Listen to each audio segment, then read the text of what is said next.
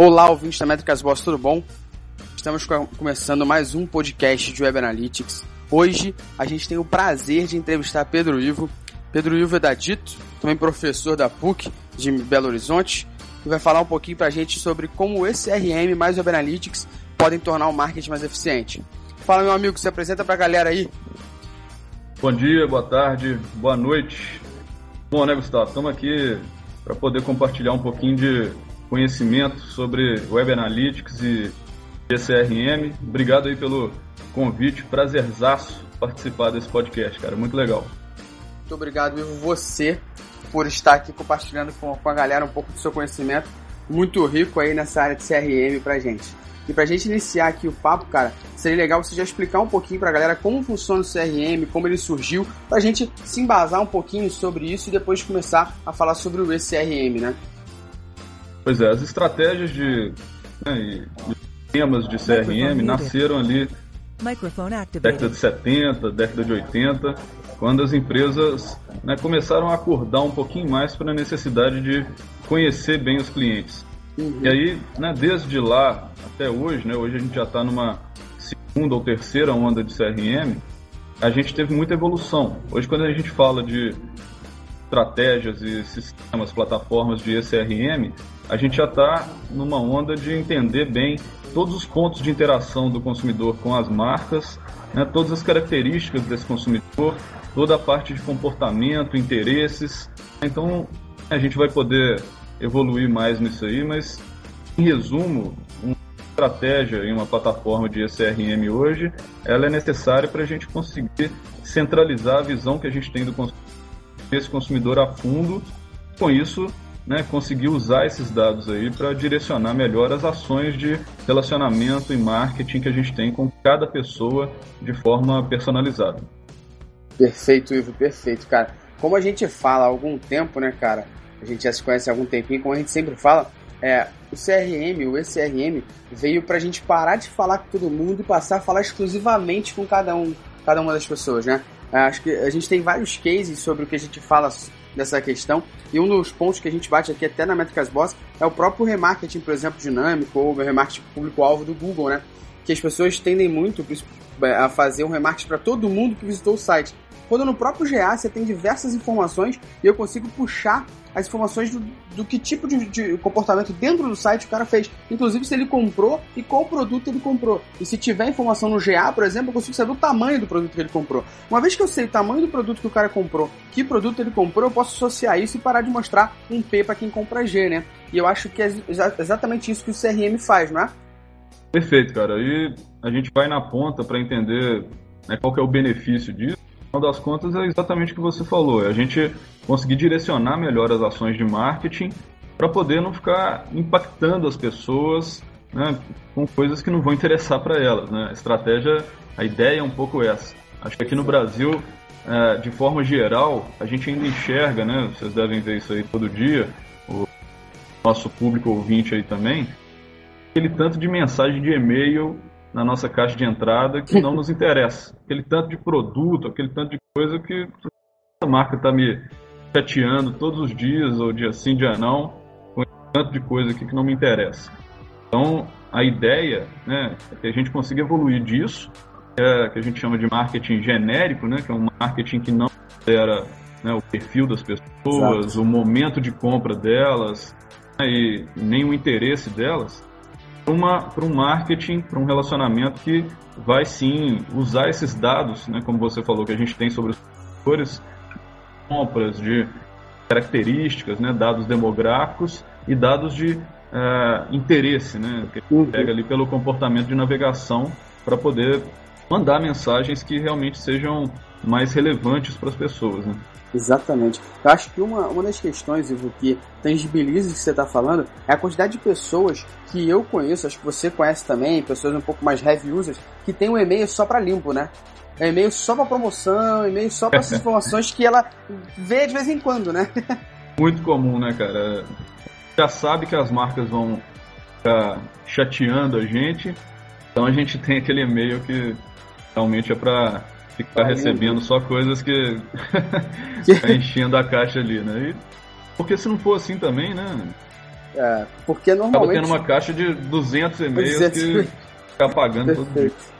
E, e, e, assim, uma, uma coisa que é legal, porque as pessoas acabam fazendo compras nos e-commerces com esse e-mail, justamente porque depois os e-commerces vão ficar bombardeando de uma forma que não é tão assertiva esses caras e as pessoas deixam o e-mail lá para limbo. E aí é justamente sobre isso que eu queria bater um pouco mais contigo. A gente tem vários cases, você mesmo cita bastante cases sobre como o SRM pode ajudar a entender o momento de compra do usuário, a entender onde ele está, ser um pouco mais de estratégia de CRM, né? Que, porque, não é porque o cara acabou de comprar um computador, você vai oferecer para ele uma impressora, ele vai ter poder aquisitivo para comprar essa impressora no momento, né? Não é exatamente agora que ele terminou de comprar, existe um tempo para isso, né? Gosto de contar de um exemplo que aconteceu comigo mesmo, né? Um caso que aconteceu comigo no ano passado, quando eu comprei um computador e aí no dia seguinte essa loja onde eu tinha feito a primeira compra lá começou a me mandar um tanto de e-mails. Né? No dia seguinte já veio um e-mail com uh, geladeira, celular, uh, vários produtos, 12 a 15 produtos lá, aquele e-mail né, vitrine para tudo, uhum. um tanto de coisa que não me interessava. E lá no meio tava o mesmo computador que eu tinha comprado por um preço um pouquinho mais barato. Então, é, é, duro quando a gente recebe uma, uma coisa assim, né? O que eu acho é que quando as marcas fazem isso, ou seja, uh, pegam um cara que fez uma primeira compra, um primeiro cadastro, começam a mandar um tanto de coisa assim, aleatoriamente, esse marketing mais genérico, elas estão perdendo a oportunidade de construir um relacionamento com o consumidor para poder, no final das contas, gerar retenção, né, ou uh, recorrência. Essa marca continuou a me mandar um e-mail por dia, que é uma estratégia que até hoje. Ousada, por né? incrível né? Que, é, por incrível que pareça, assim, é muito usada aqui no Brasil ainda, né? Essa estratégia de, de ficar impactando a pessoa ali com várias mensagens. Uhum. E na verdade ela perdeu a oportunidade, porque eu abri o primeiro e-mail, até abri o segundo para ver se tinha alguma coisa interessante, e a partir do terceiro, aquilo lá vira paisagem na minha caixa de entrada. E a gente fica com aquela. com aquele. como você falou, né? Com, com aquela tarefa de criar um e-mail para ficar recebendo só esse tipo de coisa, porque é chato pra caramba. E aí é uma oportunidade, né, cara? Pô, a pessoa comprou um computador ali, será que no dia seguinte ela já tá no momento de comprar alguma outra coisa? Ou tá no momento de receber um conteúdo sobre o produto que ela comprou, né, o, o produto complementar, né, não ficar mandando um tanto de coisa. Eu recebi nesse e-mail até calça feminina, tinha lá, né? Aí eu falei, puxa vida, essa marca realmente não me conhece. Né? É aquele, é aquele tiro de, de 12, né? pra é. tentar acertar qualquer lugar. Vamos pegar alguma coisa aí. Eu acho que isso vem um pouco da. É, do, do offline para o online, né? Que no offline, o que, que é muito comum até hoje, né? São as estratégias de broadcasting. Ou seja, você faz um anúncio na televisão, por exemplo, você até pode dar uma segmentada de acordo com o canal, o programa, né? Mas tese você está impactando um tanto de gente que você não conhece ou não sabe quem é, né? Com uma mensagem que tem que ser né, é, para tentar impactar essas pessoas todas. Então a gente vê muito na televisão essas propagandas que mostram vários produtos ou que são mais institucionais. Isso é uma estratégia de broadcasting. Aí todo intervalo tem um, né, um 30 segundos ali e tal. E o pessoal, eu acho que não entendeu que no digital não é bem assim, né? No digital a gente tem a possibilidade de fazer um pouco de narrowcast, né? Ou seja, é, impactar as pessoas com, uma, com mensagens mais direcionadas. Esse negócio de fazer broadcasting no digital, seja com ads, seja com e-mail, seja com outras, né, SMS, outras estratégias uhum. de, de comunicação direcionada, isso é perda de, de tempo, perda de dinheiro, perda de esforço, porque no digital a gente tem a possibilidade, como você falou, de conhecer o perfil das pessoas, entender né, o interesse, o que, que a pessoa comprou, e aí usar esses dados para poder mandar mensagens mais direcionadas. Perfeito. E acho que uma coisa que é, que é bem legal pelo que você falou, Ivo, é que as pessoas elas tendem aqui ainda a mandar aquele e-mail, como você falou, é, com todos os produtos enviando tudo para todo mundo. E existe um case bem bacana que acho que pouquíssima gente faz no Brasil, você pode falar até um pouco melhor sobre isso. Cara, As pessoas, a área mais acessada de qualquer e-commerce é a área minha conta e meus pedidos. Se você rodar um mapa de calor, não importa em qual e-commerce, a minha área, a, a, área de minha conta e meus pedidos, ela é muito acessada, ela é muito quente. As pessoas têm um, uma, um senso de urgência, uma necessidade, um desespero, enquanto o produto não chega para ver o status dele, se ele já foi aprovado, se já foi entregue, se já saiu para transporte, está na rua. Tem essa necessidade. As pessoas clicam bastante isso, isso é um dado comprovado. As pessoas não entendem que quando um produto chega na casa, é o momento de maior felicidade, né? É, fazendo uma analogia com uma loja física, por exemplo, quando a pessoa sai da loja com a sacola, seria o momento de maior felicidade dela. No uhum. digital, no e-commerce, quando a pessoa recebe o produto, é o maior momento de felicidade dela. Naquele momento que ela recebeu o produto, pode ser o momento onde você consegue atacar ela com algum tipo de informação interessante, se chegou tudo ok, se chegou no prazo certinho, para que essa pessoa fique empolgada em ver outra coisa no teu site, em comprar outra coisa, por exemplo. Ou que no mínimo você fale, seu produto chegou, eh, parabéns pelo, pelo, pelo, pelo, pela compra, olha o que você pode fazer, vamos supor, comprou um Xbox, olha os jogos que você pode jogar, veja aqui, Xbox Live, você tem, tipo, quando chegou, você tá falando alguma coisa ainda que tem a ver com o que o cara viu, você não tá entubando ele de compra, você tá fazendo, na realidade, um nerd, um neurocast, como você falou aí também, e a gente pode pensar em uma coisa muito mais eficaz no momento de felicidade do usuário, né? Não esperar, tipo, dois dias depois do, do cara ter comprado, eu já mandar uma informação. O cara nem recebeu o produto, cara. Já quer que ele compre. Ah, perfeito, cara. Aqui no Brasil ainda tem muitos novos entrantes no e-commerce, né? Assim, público consumidor. Tem muita gente uhum. que está comprando pela primeira vez, pela segunda Microphone vez, né? Então, essas pessoas, activated. elas venceram uma primeira etapa, né? De, de, de, medo de comprar na internet, fizeram, né? A primeira compra. Se a gente conseguir entender, pessoas estão, elas estão numa primeira compra, numa segunda compra, são pessoas novas, então elas têm, uh, necessariamente, eu vejo pela minha mãe, pela, né? Pessoas né, que estão comprando pela primeira vez, elas uhum. têm aquele, aquele medo, né, do produto não chegar, quanto tempo vai é, demorar para poder chegar em casa. Perfeito. Então, se a gente conseguir entender esse momento do consumidor e é, reduzir essa ansiedade, vamos chamar Perfeito. assim, né, mandando mensagens não de novos produtos, mas de é, relacionamento mesmo. Olha, seu produto, sua compra foi confirmada, seu produto foi enviado, ele vai chegar daqui a três dias na sua casa. Uhum. E aí depois, quando chegou o produto, como você falou, né? Acho que é aquele momento do, do ápice, né? Você chega Exatamente. ali. Eu vejo pela minha esposa, quando é, chega o produto lá em casa, ela fica doida para pegar a caixa, abrir aquele negócio. É um momento de, de maior felicidade, como você Exatamente. falou. Né? A gente usa esses momentos, né, esses micro momentos Exato, para poder uh, se relacionar com as pessoas de forma relevante, não só tentando enfiar mais produto para dentro da, né, para que as pessoas comprem, a gente vai conseguir criar bons relacionamentos. Porque Exatamente. a gente entra em outro tópico, cara, que, que eu até queria te ouvir aqui. É entrevista, mas é bate-papo. é que é o seguinte, cara. Hoje a gente vê, assim, tanto no, no mundo online quanto no mundo offline, tem né, várias marcas que estão brigando por preço, várias marcas que estão é, brigando por terem melhores produtos, mas é, e, e, elas tentam se diferenciar por isso, né? né? Por ter o melhor preço ou produto mais legal. Mas numa economia globalizada como a nossa, está surgindo né, uma terceira via aí que a gente ficar só brigando por preço sempre ou ficar brigando por produto, porque às vezes tem um produto similar numa outra loja, né, tem produtos de outras marcas, mas também são tão bons quanto os nossos. Então, se a forma da gente tentar reter o nosso cliente, gerar recorrência, às vezes parte para um, uma terceira via aí, que é a via do, é, da intimidade com o cliente. Ou seja, da gente é, segurar o cliente fazer ele voltar para a nossa loja, seja no mundo físico ou virtual, é, através de um bom atendimento, de um bom relacionamento, de uma preocupação real com o cliente. Né? Então, se a gente tem essa, essa preocupação e adota estratégias né, de que a gente chama de, né, o pessoal chama de fidelidade ou de lealdade, a gente começa a, a ter mais rentabilidade em cima desses clientes. Você concorda? Sim, concordo plenamente, cara. E uma das coisas é, que eu acho mais fantásticas é quando a marca que eu comprei, tô falando marca é, pode ser de roupa, pode ser varejo, tá? É, fala a minha língua. Eu vou dar uma, um exemplo de quando eu comprei meu Xbox.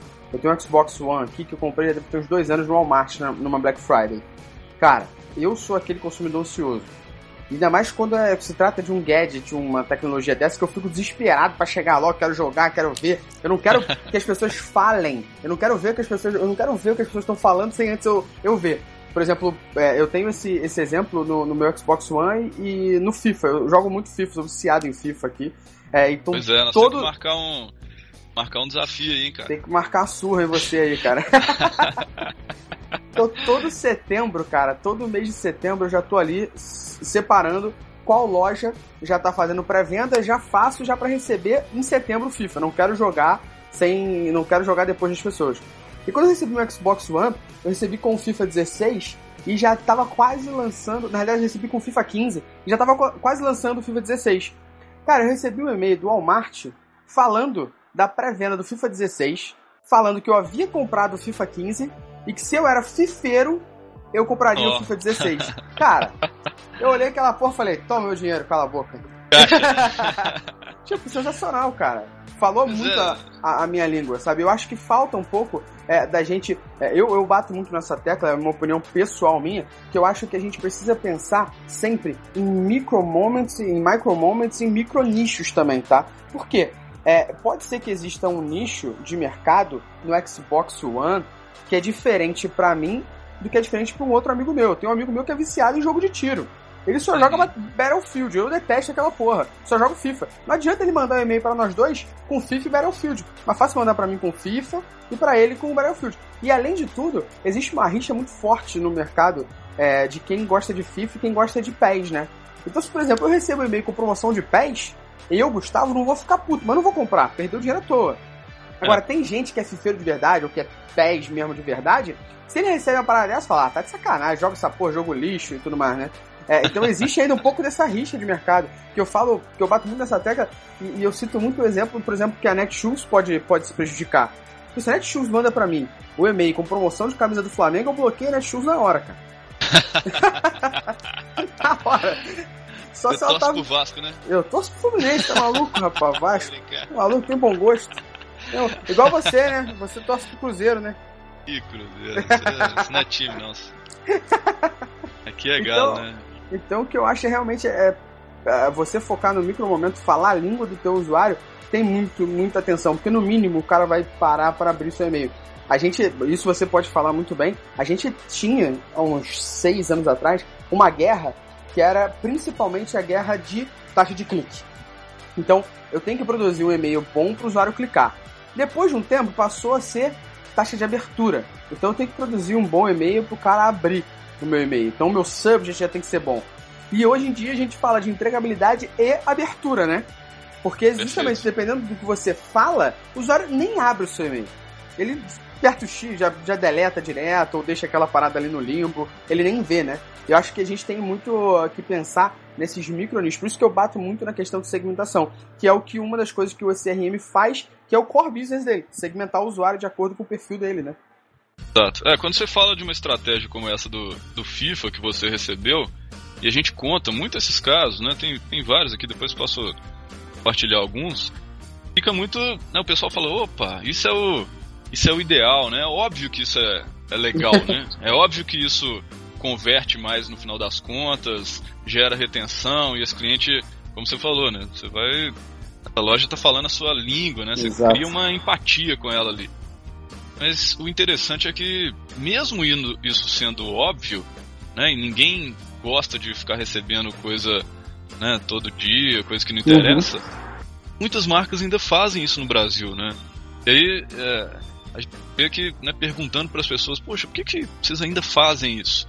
Às vezes é por uma dificuldade de é, conseguir fazer estratégias mais inteligentes, né? Como você falou, Perfeito. a gente está falando de SRM está falando de segmentação, algumas né, automações, né? E fazer isso tudo na mão realmente é muito complicado. Exato, teria exato. que ter uma tabela no Excel com vários dados, ficar filtrando, aí sobe uma lista, não sei o que. Pô, nem fala. É muito difícil de é fazer realmente difícil. na mão, né? Mas eu acho que mesmo mesmo as marcas né, que estão querendo começar a fazer isso, a, a, questão é tentar fazer um pouco. É, fazer, fazer menos e mais direcionado. Eu tenho certeza e posso garantir que isso, no prazo, no longo prazo, isso aí traz um resultado muito legal. Não, às vezes a gente fica na, na ânsia, né, de não, eu preciso mandar minha mensagem para todo mundo, eu preciso me manter na cabeça dos meus consumidores, aí começa a mandar aquele tanto de coisa. E aí perde a, a relevância, como a gente falou, né? Eu acho que até existe um momento de você mandar o e-mail para todo mundo. Existe uma liquidação, uma promoção, é, que você está querendo divulgar o seu site como um todo, porque todo site está com X%. Beleza, aí é oportunidade, a gente está criando oportunidade, não relacionamento. Que eu acho que tem um, um case bem bacana que você sempre cita, é que não adianta você ficar mandando e-mail de promoção o tempo todo. Cria uma regra de relacionamento com o cara. O cara acabou de comprar um Xbox, fala para ele quais são os jogos que ele deve testar. Fala para ele sobre o Xbox Live. Manda um e-mail uhum. na semana sobre promoção do Xbox Live, por exemplo. Fala agora para ele, você não tem Xbox Live? Compra aqui um cartão de 120, de 120 reais por um ano. Você sabe como funciona? Fala de como ter cuidado com o controle. Você tá mantendo o relacionamento, você tá mantendo a tua, a tua marca na cabeça do consumidor, porém com o objetivo de ser parceiro dele. Depois você fala, cara, compra um jogo aqui. O cara não vai nem pensar em comprar em outro lugar. Eu cito aqui, eu, tenho amigos em vários varejos, mas eu cito, eu compro sempre o FIFA na loja americana. Por quê? porque eu quero receber no dia do lançamento. Eu não espero mais. O pré-lançamento, quando você compra, ele demora, depois de sete dias, ele chega na sua casa, cinco dias, três dias. Eu quero jogar no dia. Porque eu vou entrar nas minhas comunidades de FIFA no Facebook e tudo mais, mas já tá nego falando sobre bug, o caralho, eu quero ver isso. então no dia eu vou na loja e compro. Sempre faço isso. Porque eu tenho essa ansiedade de comprar. Então, cara, e, e a marca, infelizmente, ficou na minha cabeça sobre uma oportunidade de comprar uh, o jogo pelo preço justo de uma forma rápida, né? Eu acho que se tivesse uma outra regra de relacionamento eu, e um prazo de, de, de, entrega mais rápido, eu compraria no Walmart sempre. Essa a que é a grande...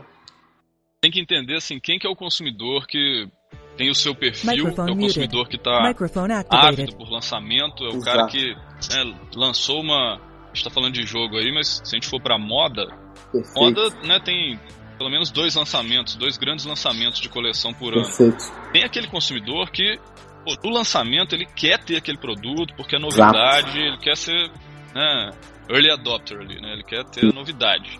E tem o consumidor que é o beta adopter, que é o comprador de promoção, que é quando tá né, virando a coleção, aí a, as lojas fazem aquela, aquela promoção com, com preços melhores, aí o cara vai lá e e aproveita porque ele tem uma preocupação também por preço. Exato. E aí tem que, a gente tem que entender esses dois perfis, tratar essas pessoas de forma diferente. Totalmente. Se a gente fizer, é, se a gente ficar mandando promoção, outlet, X% pro cara que é comprador de lançamento, cara que não está preocupado tanto com preço, talvez a gente também vai estar tá errando, né? Então, Perfeito. ao mesmo eu tempo. Digo, eu não digo nem isso, é só. Ivo. A gente aqui do, do nosso lado, na MB, a gente tem bastante cliente de moda, né? E acho que tem uma, uma questão também de privilegiar quem é o teu full price, quem é o teu cara de compra de, de compra de coleção regular, né? Ele de fato é o teu cliente. Você lança uma coleção e ele quer comprar. E tem o cara que almeja ser o teu cliente, que é o cara que compra em promoção, né? E até quando você Isso. faz uma liquidação forte, uma liquidação grande, vale mais a pena que você mande só para quem compra coleção regular avisando, olha aqui, ó, a gente tem uma liquidação, vem cá, acessa antes de todo mundo porque você é meu VIP. No mínimo, você criou pro cara assim, porra, eu sou VIP. Antes de todo mundo ver a liquidação, eu estou vendo. Porque esse teu cara que é full price, às vezes ele quer comprar algumas coisas também em, em, em low cost, ali, em promoção, só que quando ele vai acessar, a galera que almeja seja comprou tudo. O cara fica puto, ele não tem nenhum tipo de regalia, ele ainda compra full price, né? Pois é. É uma, uma verdade, assim, que você tá falando perfeito, assim, cara, perfeito. E uma... A gente tem, um, tem uns casos mais práticos aqui para ficar mais tangível pra galera que tá ouvindo. Tá? Marca que a gente. Plataforma aqui, que é a Chili Beans. É, Chili Beans, acho que todo mundo. marca de óculos. O que, que eles fazem? Eles têm muitos lançamentos, né? Não só dois por ano. Eles estão uhum. dando coleção todo mês, assim. Coleção dos Beatles, coleção 80, coleção etc, etc. O que, que eu acho interessante, né? Eles é, fazem do lançamento comunicar com essa base de consumidor uma vez falando, olha, lancei uhum. nova coleção, eles estão criando Igual o pessoal faz muita estratégia para cinema, né? Quando vai lançar um filme novo, solta uma notícia, solta um teaser, depois solta um trailer. Uhum. Gente, e vão aquecendo esse consumidor para quando tiver no momento de, de lançamento, você já tem ali uma, uma massa ávida esperando por aquele produto. É como você falou do FIFA, né? O FIFA uhum. também faz isso muito bem. Se a gente conseguir levar isso para outras áreas, eu acho que a gente vai ter um. É, identificar quem são as pessoas que compradoras para esse momento e aquecendo essa base até que chega o momento mesmo de fazer a compra. Né? Ah, faz vários e-mails de, de lançamentos, uma régua de lançamento com uh, teaser, com vídeo, com detalhes sobre o produto, aí mostra uma foto assim do produto, né? não do produto inteiro, mas de um detalhe do produto para que as pessoas fiquem né, tentando entender o que, que vai ser o Mostrar o processo do... de produção, por exemplo. É, poxa, isso como é foi muito pensado, legal. como foi criado, exato. Pessoas têm que, as pessoas estão cada vez mais ávidas por uh, serem envolvidas nesse processo, exato. né? E aliás me lembrou de outro caso muito legal, cara. Esse eu, eu tenho que compartilhar. Uma marca que da nossa plataforma aqui também chamada Z-Dog. É, tem é moda para cachorro. Para né? cachorro, sim. Vendem no Brasil inteiro, no, no exterior também começaram a usar uma estratégia que eu achei assim algo muito uh, simples, muito óbvio, mas que quase ninguém faz, que é ouvir o consumidor. Eles começaram a fazer. Vai lançar uma coleção nova de coleiras, peitorais para cachorro, etc. Ao invés de né, simplesmente pensar quais as estampas mais legais da cabeça deles, ou pagar uma baba para poder fazer uma pesquisa, etc, etc, uhum. no instituto, eles simplesmente mandaram para os consumidores por e-mail, né, falando assim: olha, nós temos essas 10 opções de estampas aqui, quero ouvir vocês. Por favor, votem qual estampa que vocês mais gostaram. E aí, pô, e esse tipo de, de estratégia, né, de ouvir o consumidor, do lá do outro lado, sente especial. Ele fala: poxa, essa marca, Exato. ela tá querendo me ouvir, ela tá querendo me entender, ela quer saber o que, que eu gosto. E aí teve né, uma altíssima taxa de adesão a essa pesquisa. Depois a marca consegue lançar uma coleção com a estampa que obviamente a pessoa escolher, vai ter mais aderência, mais uhum. venda, porque a pessoa fala assim, opa, ali a estampa que eu escolhi. Eu participei né? disso também. Né? é, exato. Eu fiz parte desse, desse processo, né? Você falou de abrir um pouco do processo produtivo, acho que é, é isso, é envolver o consumidor no processo produtivo. Porque se a gente for ver até o, histórico do, do marketing como um todo. Né? A gente partiu de um das estratégias lá no início do século XX, né? estratégias de produtocêntricas, né? ou seja, eu penso no produto e depois jogo no mercado para ver se tem gente que gosta. Né? Tem o caso famoso do Ford, do Henry Ford, que criou o carro, era um modelo só, era o Ford T preto, e, as pessoas, e ele falava assim, ah, as pessoas podem ter o carro que elas quiserem, desde que seja um Ford T preto, porque não tinha outras cores, era só aquele modelo. Depois a gente passou para uma outra, para um outro momento, começou a se é, ouvir o consumidor, né? E o customer centric, né? A gente tenta entender o consumidor para poder desenvolver um produto para ele. E hoje a gente está numa terceira onda, que é não só ouvir o consumidor, mas é, entender quais são os valores do consumidor, né? Quais são os ideais do consumidor, o que, que ele sonha para a vida dele, para a gente poder sim relacionar melhor com ele. Perfeito. Cara, botando aqui um, um, outro ponto que você falou que eu queria discutir muito, você falou bem sobre a questão de as pessoas talvez dentro da sua empresa não terem uma ferramenta para fazer, ter, tem que fazer uma macro no Excel. Eu já fiz muito isso também, deixava um computador rodando só a macro ali para poder ter um CRM e porra, demorava seis horas para tabular aquilo tudo para depois disso eu ter informação, né? E eu acho que o mercado de CRM o mercado de Analytics, eles vivem o mesmo momento. A galera sabe que é importante, a galera enxerga valor, só que você tem duas vertentes. Um, o cara para produzir isso é caro. Dois, a ferramenta costuma ser cara, né? É, eu acho que a gente tem essas duas frentes aqui e normalmente você tem uma terceira, que pelo menos a gente bate muito isso no mercado de Web Analytics e eu sei que vocês batem muito isso no mercado de CRM. Você tem alguém que entende disso dentro da empresa. Então, por exemplo, no caso de, de Web Analytics, você tem alguém que entende de Google Analytics. Google Analytics é a ferramenta, não a interpretação de dados. E no caso de vocês, tem alguém que entende, sei lá, de Allwind, MailChimp lá, não, não entende do que executar. Mexer em ferramenta é algo simples. Uma vez que você se doutrina e começa a se acostumar, você aprende. Mesmo caso das pessoas que saem de iPhone para Android, pessoa que sai de Windows para Mac, pessoas que saem de PlayStation para Xbox, sabe? Seu pai sua mãe mexem num smartphone e na época deles não existia nem micro-ondas. Então pensa que ferramenta é adaptação, é fácil de mexer. E eu acho que falta muitas empresas enxergarem justamente isso. Que precisa de alguém que seja estrategista, que entenda o que fazer, não como executar. Executar é mais simples. Se você contrata uma ferramenta, essa ferramenta vai te dar suporte como executar. Não é? Perfeito. Eu acho que a gente bate muito nisso, acho que a gente está vivendo o mesmo momento, né? Que é, é as empresas começando a enxergar a, a importância de entender melhor o consumidor e de adotar estratégias tanto de CRM quanto de uhum. Web Analytics. E nesse momento em que começam a perceber isso, bate muitas vezes, nossa, mas é difícil, tenho que ter uma pessoa, isso é caro, ferramenta Exato. é caro, etc. E aí eu vejo, cara, assim, sinceramente, existe caro e barato.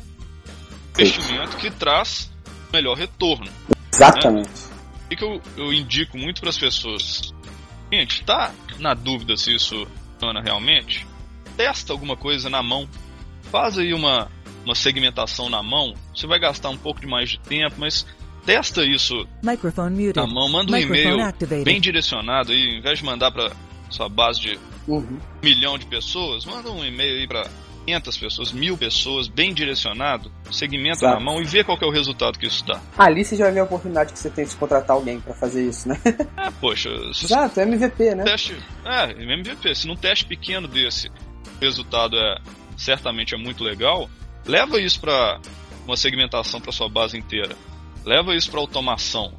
Né? Tenta entender proporcionalmente quais seriam os resultados que você teria uh, adotando essa estratégia de uma forma mais geral. Aí é, é, fácil de perceber o valor desse tipo de estratégia, tanto no, no Web Analytics quanto no CRM, que na verdade são né, bem complementares, como a gente sempre conversou. Né? Exato, exato. Bom, é, na realidade, o que a gente bate muito é que CRM, né, ferramentas de CRM e o próprio CRM, ele dá poder ao Web Analytics. Né?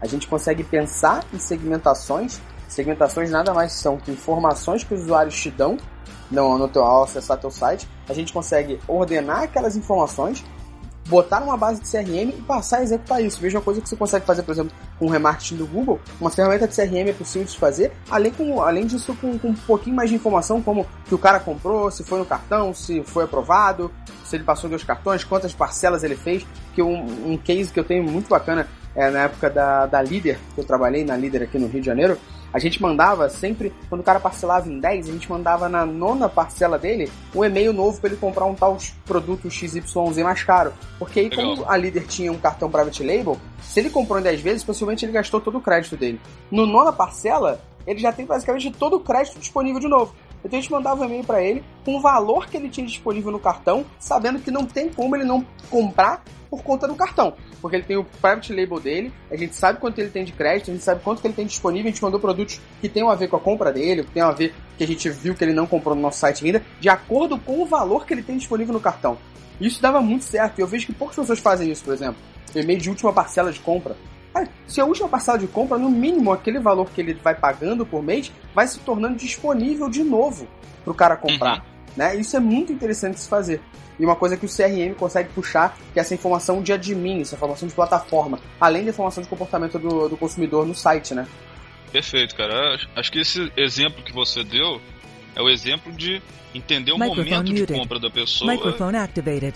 Quando a gente tá, trabalha com um PC, a gente tem basicamente três dados para poder é, usar depois para influenciar uma, uma conversão, um relacionamento. Então, primeiro, dados de perfil, características, são dados que a gente chama de dados demográficos, ou seja, sexo, endereço, idade da pessoa. Dados muito legais para a gente entender. Uhum. Um homem, eu tenho que tratar diferente de uma mulher. O cara que mora no Rio, eu tenho que tratar diferente do cara que mora em Manaus. É, Manaus Exato. tem a coleção, coleção. Outro dia eu estava com gente de moda também. Estava lançando a coleção de inverno, né, no, no meio do ano passado. Cara, eu não posso mandar a coleção de inverno para quem mora no Nordeste. Lá não tem inverno. Não... Então, assim, poxa, entender o perfil, a cidade onde é que a pessoa mora também. São dados de características. O segundo dado é o dado de histórico de compras, como a gente falou, né? O que, que a pessoa já comprou, quanto que ela já gastou, tem quanto tempo que ela comprou. Né? A recência também é muito importante. A gente entende, pô, a pessoa ela está fazendo uma primeira compra comigo, ela gastou 100 reais. Esse é um tipo de consumidor que a gente tem que tratar de uma forma, para gerar uma, uma segunda compra. Agora, o cara que já comprou comigo 10 vezes, já gastou mais de 5 mil reais, talvez eu tenha que tratar de uma forma diferente. O cara né, já, já tem várias experiências comigo. Esse é o dado de história.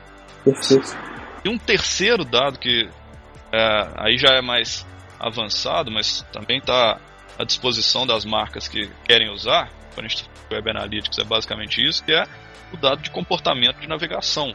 Tá. Consegue monitorar o que, que as pessoas estão fazendo ali dentro do nosso site, a gente começa a captar o interesse delas.